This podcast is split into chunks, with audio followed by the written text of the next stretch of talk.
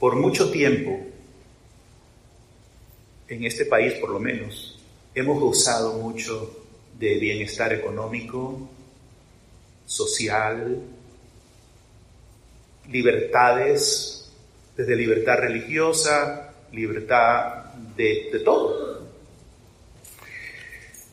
Un Estado de Derecho. Había un respeto general a los valores cristianos. Había muchos problemas siempre, sí. No vivíamos en un país perfecto, pero había un respeto a los valores cristianos. Me refiero, por ejemplo, a la vida de la familia, la pureza de los niños, la libertad de expresión. Un cristiano viviendo simplemente en la lógica humana, sin gran transformación espiritual, podía ser buena gente, ser practicante, ir a misa el domingo, tener su mente absorta en su vida secular, en sus problemas, y funcionaba y pasaba como buen católico. Eso ya no va a ser posible, porque la corriente que va aumentando de una cultura pagana, agresivamente anticristiana, va a hacer que tomemos una decisión. Y si no tomamos una decisión, simplemente la cultura nos va a arrastrar. Y no es futuro, es presente. Estamos viviendo en el tiempo de una gran apostasía. El 50% de los jóvenes de familias católicas que van al college regresan sin fe. La segunda denominación más grande en Estados Unidos son los no católicos. Bautismos, bodas, funerales en la iglesia se están precipitando al abismo, cada vez menos. Hemos entrado en tiempos decisivos, en que las ideologías de un nuevo paganismo dominan al gobierno, a los medios de comunicación, a las escuelas y a la sociedad en general. Cuando se da semejante control y cada vez más absoluto,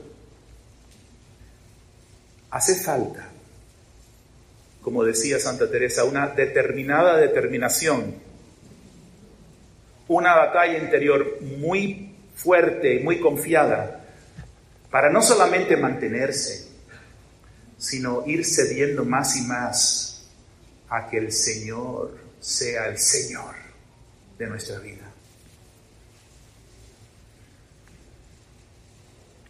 Empezamos hace mucho tiempo, pero ya en los años 60 comenzó la revolución sexual.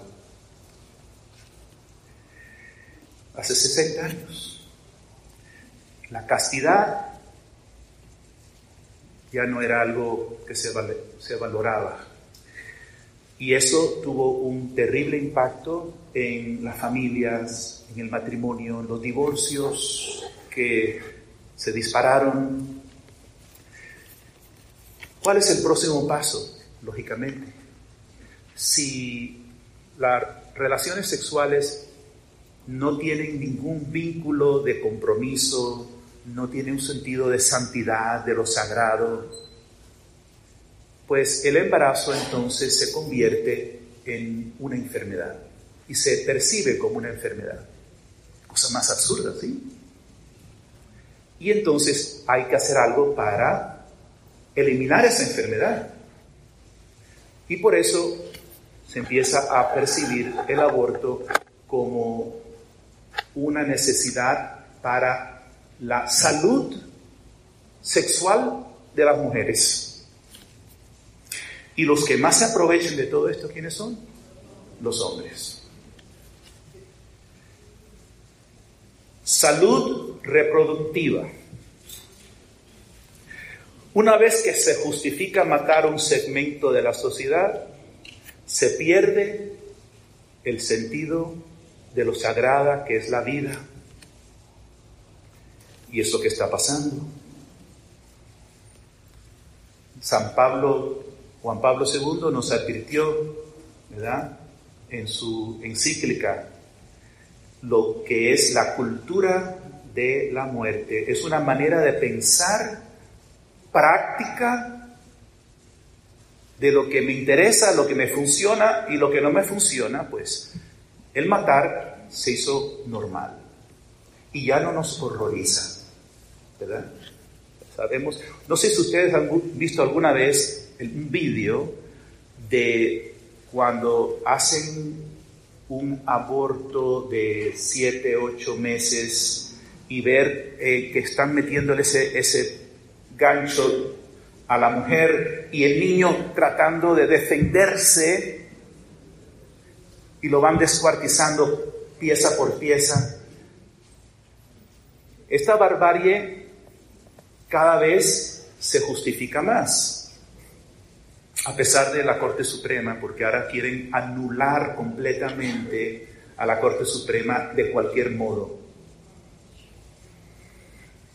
Saben ustedes que están todos los miembros que votaron a favor de este eh, cambio están amenazados a muerte, ¿verdad? Y los están acosando en sus casas. Y curiosamente, estas personas que van ahí a, atacarlos en sus propias casas llevan eh, muñecos eh, como si fueran bebés, todos ensangrentados. Entonces, realmente es diabólico, porque antes querían hacer ver como que ahí no hay vida humana, es simplemente un montón de células. Pero ahora traen un muñequito ensangrentado, como diciendo, tenemos el derecho de matar, porque, una cosa muy interesante, eh, ¿han pensado ustedes cuando dice, este es mi cuerpo, haga con él lo que me da la gana? Es exactamente la antítesis de Jesucristo. En la Santa Misa, el sacerdote en Cristo dice, este es mi cuerpo que se entrega por ustedes. Es mi cuerpo, hago lo que quiero, lo que me da la gana, este es mi cuerpo que se entrega por ustedes. Uno es el absoluto egoísmo, la cultura de la muerte, y el otro es el absoluto amor divino. Y tenemos que escoger. Además, ustedes saben que el cuerpo del niño es un cuerpo totalmente único, diferente que el de la mamá. Puede tener diferente tipo de sangre y todo, o sea, es, es un... Así que aunque tú puedas hacer lo que te dé la gana con tu cuerpo, eso no te da derecho con el cuerpo de la pobre criatura.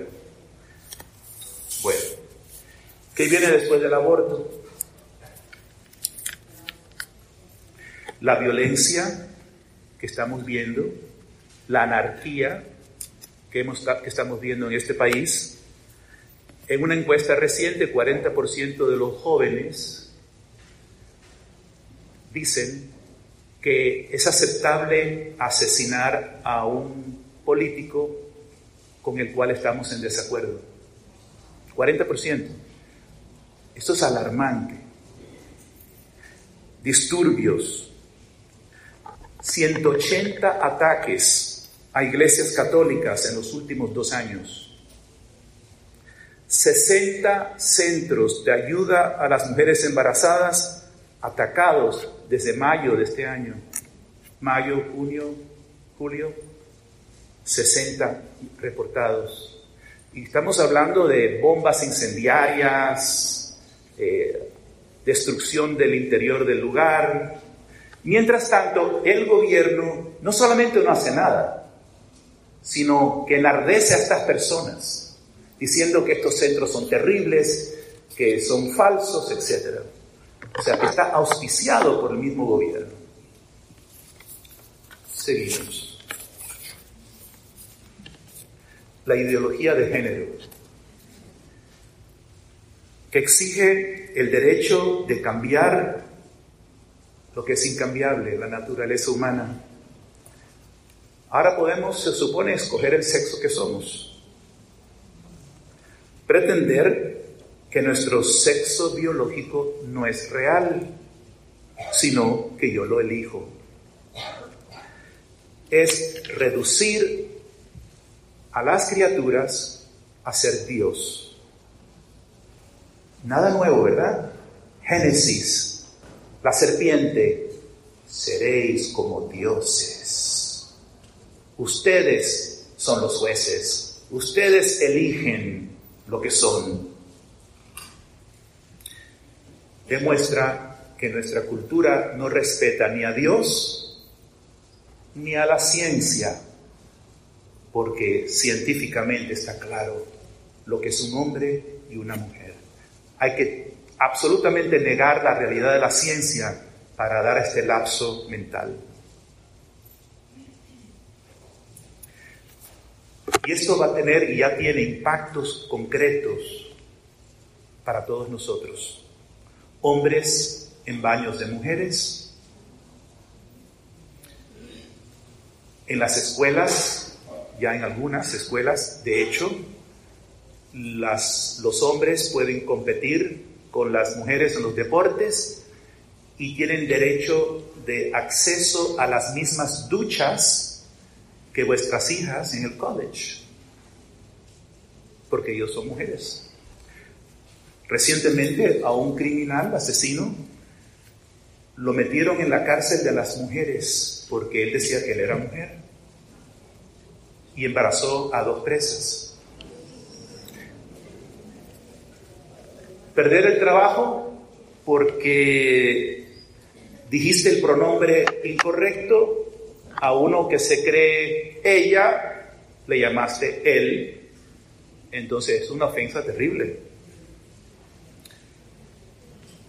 El martes pasado, el Congreso pasó la ley de respeto al matrimonio, que es precisamente lo opuesto a lo que se supone que diga el nombre. Es para codificar el matrimonio del mismo sexo en la ley federal. Y 89 católicos votaron por esta ley, incluso uno aquí de Miami. Pero esto no es ni siquiera lo peor. Esta adoctrinación y sexualización se está propagando en las escuelas. Los niños de 8 a 13 años son muy susceptibles. Usted sabe que un niño de 8 años dice, las niñas, ¡ah! y las niñas dicen, los varones, ¡ah! una edad perfecta para empezar a indoctrinarlos. Mira, tú te puedes casar con tu amiguito. los incidentes de porno en las escuelas desde los primeros grados, la insinuación para aceptar la homosexualidad y la inducción a cambiarse de sexo, incluso mutilarlos por toda la vida irreversiblemente a niños de 10, 11 años, sin el consentimiento de sus padres, porque ellos tienen el derecho si ellos quieren ser mujer. Los padres no deben de tener derecho, por lo cual parte de todo este proceso es quitarle a los padres el derecho y la autoridad sobre sus hijos. Esto no es algo del futuro. Ya han venido varios padres y madres a verme.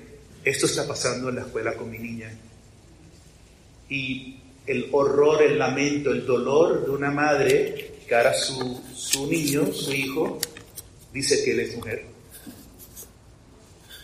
Y esto está creciendo vertiginosamente.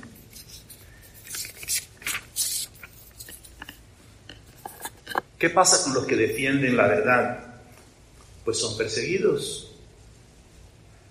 Ustedes saben la historia del periodista David Daleiden, él fue el que sacó a la luz que Planned Parenthood estaba vendiendo a los niños abortados para las farmacéuticas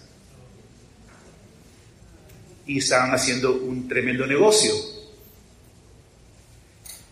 Por ese periodismo que él hizo encubierto, él es ahora eh, metido unos problemas legales porque lo quieren crucificar. Puede ser que se pase el resto de su vida en la cárcel.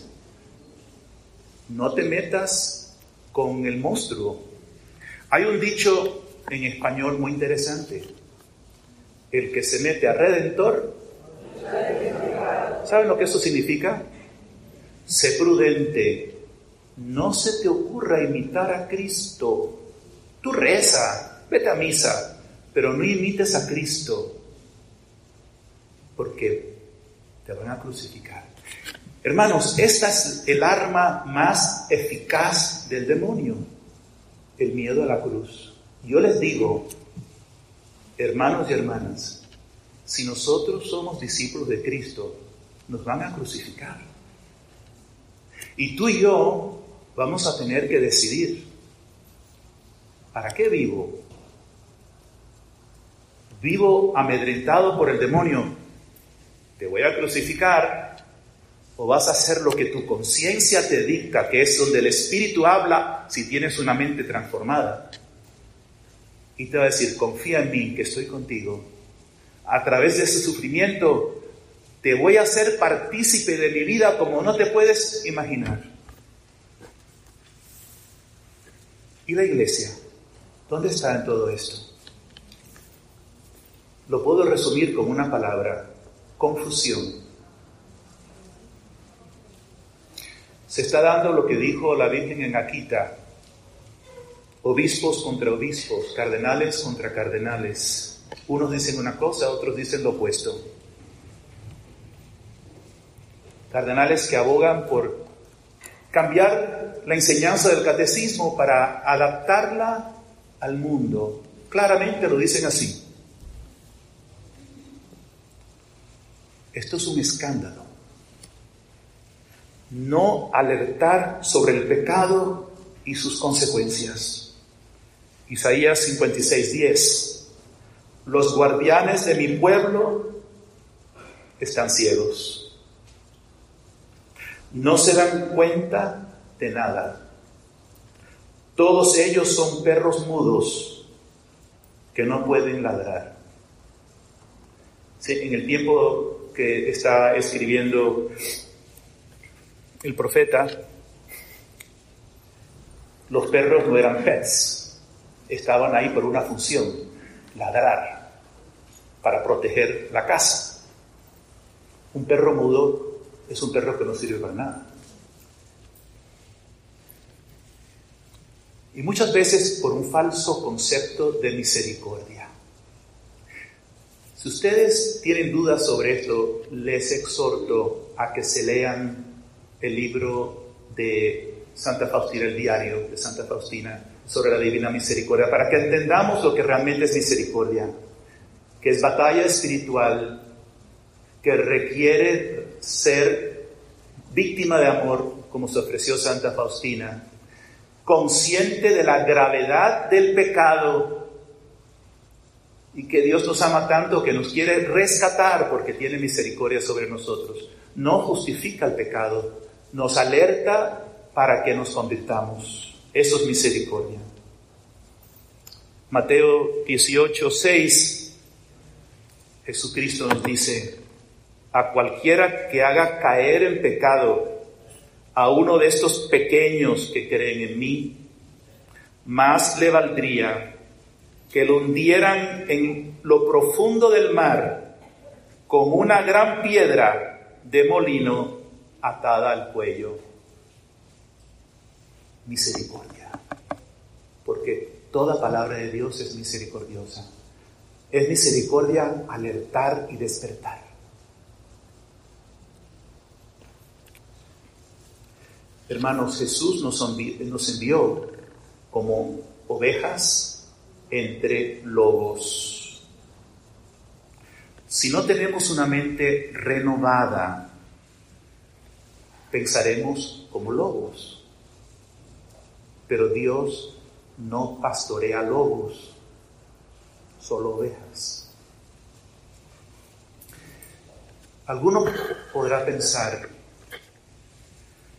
pero hay que ser optimista. Hermanos queridos, El cristiano no se guía por el optimismo ni el pesimismo según lo entiende la psicología humana. Optimismo en la psicología humana es pensar que todo va a ocurrir óptimamente según mis expectativas. Entonces, ¿es Jesús optimista cuando repetía a sus discípulos que él iba a morir en Jerusalén. Y se lo repetía, se lo repetía, vamos a Jerusalén, me van a arrestar, me van a condenar, me van a crucificar. ¿Era Jesús pesimista? ¿Y acaso era Pedro optimista? Porque se lo llevó y le dijo, oh no, esto no puede ser así. Y Jesús le dice, apártate de mí, Satanás. ¿Por qué? Porque piensas como los hombres y no como Dios. Entonces, ¿cuál es el optimismo cristiano? Se llama fe. Vivimos por fe que el Señor tiene la última palabra, que la cruz no es el final, es el camino a la victoria total y la resurrección, que ciertamente como la cabeza, nosotros el cuerpo vamos a la cruz. ¿Por qué ustedes creen que Juan Pablo II nos decía, no tengan miedo? ¿Saben por qué? Porque él sabía lo que venía cuánto nos amó. Y él dijo, muy poquito antes de ser elegido papa, estuvo aquí en Estados Unidos en el Congreso Eucarístico de Filadelfia, lo que fue el año, sí, en el año 76, y él dijo, estamos en la confrontación final entre Cristo y el anticristo, la iglesia y la antiiglesia. Dijo, ya esto no se puede evitar, pero se puede aliviar con nuestras oraciones. Nos estaba preparando como Jesús preparó a los discípulos para la cruz. Pero recuerden, Cristo ha resucitado. La victoria se ganó, la víctima que parecía vencida es victoriosa. Y el que persevere con Él en, la cruz, en el sufrimiento, participará de su victoria para siempre. Aleluya.